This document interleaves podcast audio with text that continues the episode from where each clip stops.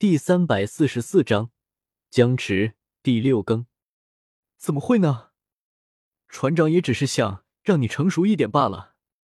叶天秀过去把砂糖给搀扶起来，揉了揉他的小脑袋，不然他的小心灵都快要崩溃了。我们不能再在这里逗留了。总之，他们要不了多久就会过来的。叶天秀冲着众人淡淡的说道：“说起来也是，刚才那个叫藤虎的家伙实在太可怕了，那能力根本动不了。如果不是因为佩罗那巧施妙计，我们恐怕已经脱不了身了。”迪尔心有余悸的说道：“巧施妙计，怎么回事？”叶天秀也是没想到，竟然就连藤虎这家伙也出来了。就是佩罗娜，本来被穷追不舍的，然后佩罗娜利用铃铛，立马让他失去了方向，找不到我们了。迪尔连忙说道：“该死的，你们中招了！那家伙有力见闻色霸气，怎么可能会不清楚方向？你别看他是个瞎子，其实他对周围都清楚的很。他是故意不追你们，等你们与我集合了，自然可以来个全部一锅炖了。”叶天秀淡淡说道：“迪尔与佩罗娜一听，立马明白过来，顿时也是傻眼了。原来是这么个原因，他还真以为这么轻松就离开了。现在想想，还真的是挺愚蠢的。呜，不愧是雷电小子，也是非常聪明的家伙，难怪还能在顶上战争存活下来。”随着叶天秀话音刚落，藤虎立马带着一大群密密麻麻的海军走了出来。将他们围得水泄不通。这这么多海军，这里起码有一万多人了吧？凯迪愣住了，竟然给海军抓了个坑，把他们往死里逼了。不瞒你说，从你开始发布召集令的时候，海军政府早就策划了一切，所以这一次在香波群岛，你是绝对没有机会逃离的。三大将的实力虽然强，但元素系的果实终究到底吃亏在霸气上。老夫的重力果实则不然。雷电小子，是你束手就擒，还是要老夫动手？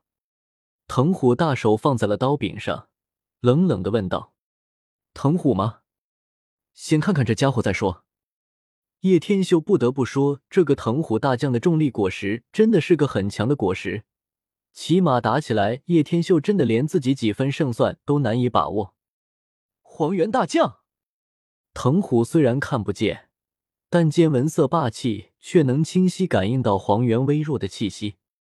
没错，今日如果你打算殊死一搏，我也不介意要了这家伙的命。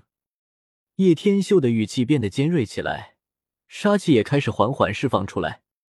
你这个狡猾的东西，竟然拿黄猿大将的性命来要挟老夫！藤虎抓住刀柄的手不断在颤抖。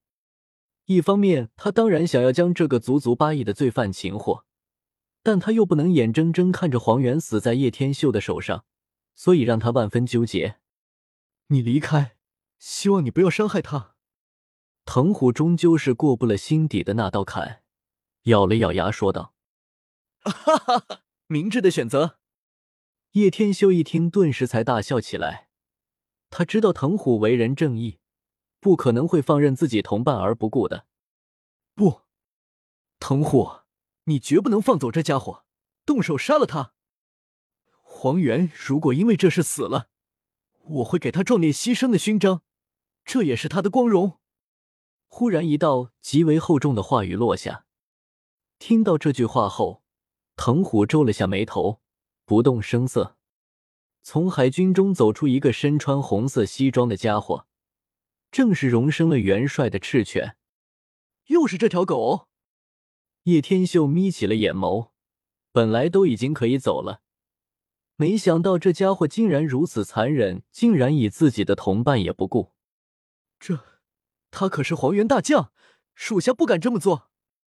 藤虎真的做不出这种事情来，咬了咬牙，还是摇了摇头。妇人之仁，对待海贼就不能错过每一个机会。你不来，我来。赤犬已经是铁了心不打算让叶天秀离开了。两年前在顶上战争，海军已经丢尽了脸面，而其中就有雷电小子的原因，因此赤犬是绝不可能让叶天秀离开的。今日，要么你踏着我的尸体离开，要么我踏着你的尸体离开。赤犬全身开始覆盖一层层熔浆，整个人的脸色都开始变得阴晴起来。该死的！如果是两名大将，他可是一点胜算都没有。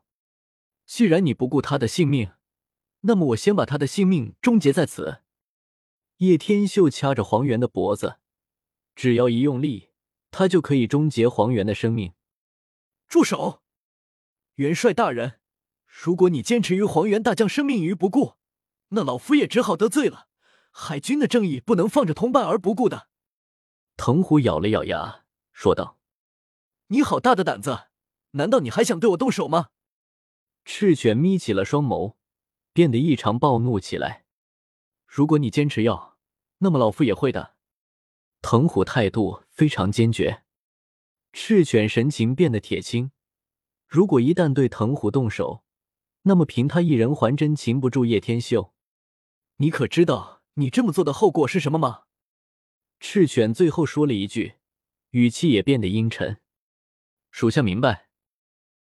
藤虎点了点头，他心如明镜，比起谁都要清楚这种事情的重要性。赤犬不说话了，收回身体表面的熔浆，转过身，连忙拂袖而去，那个神情足以杀人。而叶天秀心底也是暗暗松了一口气，这要是真的打起来，真的会打不过的。所幸藤虎坚持自己的正义，不像赤犬这条狗。你们赶紧离开，别逗留在这里了。叶天秀真的忍不住为自己明智的举动点个赞。还好之前抓了黄猿这个家伙，否则今天能不能离开都是个问题。雷电小子，你给老夫记住了。我们之间的恩怨还没完，新世界、新的时代，大将他们没完成的事情，我都会完成。终有一天，我会将你擒获。而且记住，别伤害黄猿大将。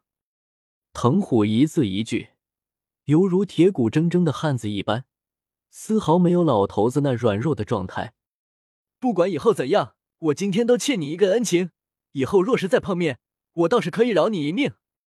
叶天秀霸气绝伦的说道。新时代终于要来了。本章完。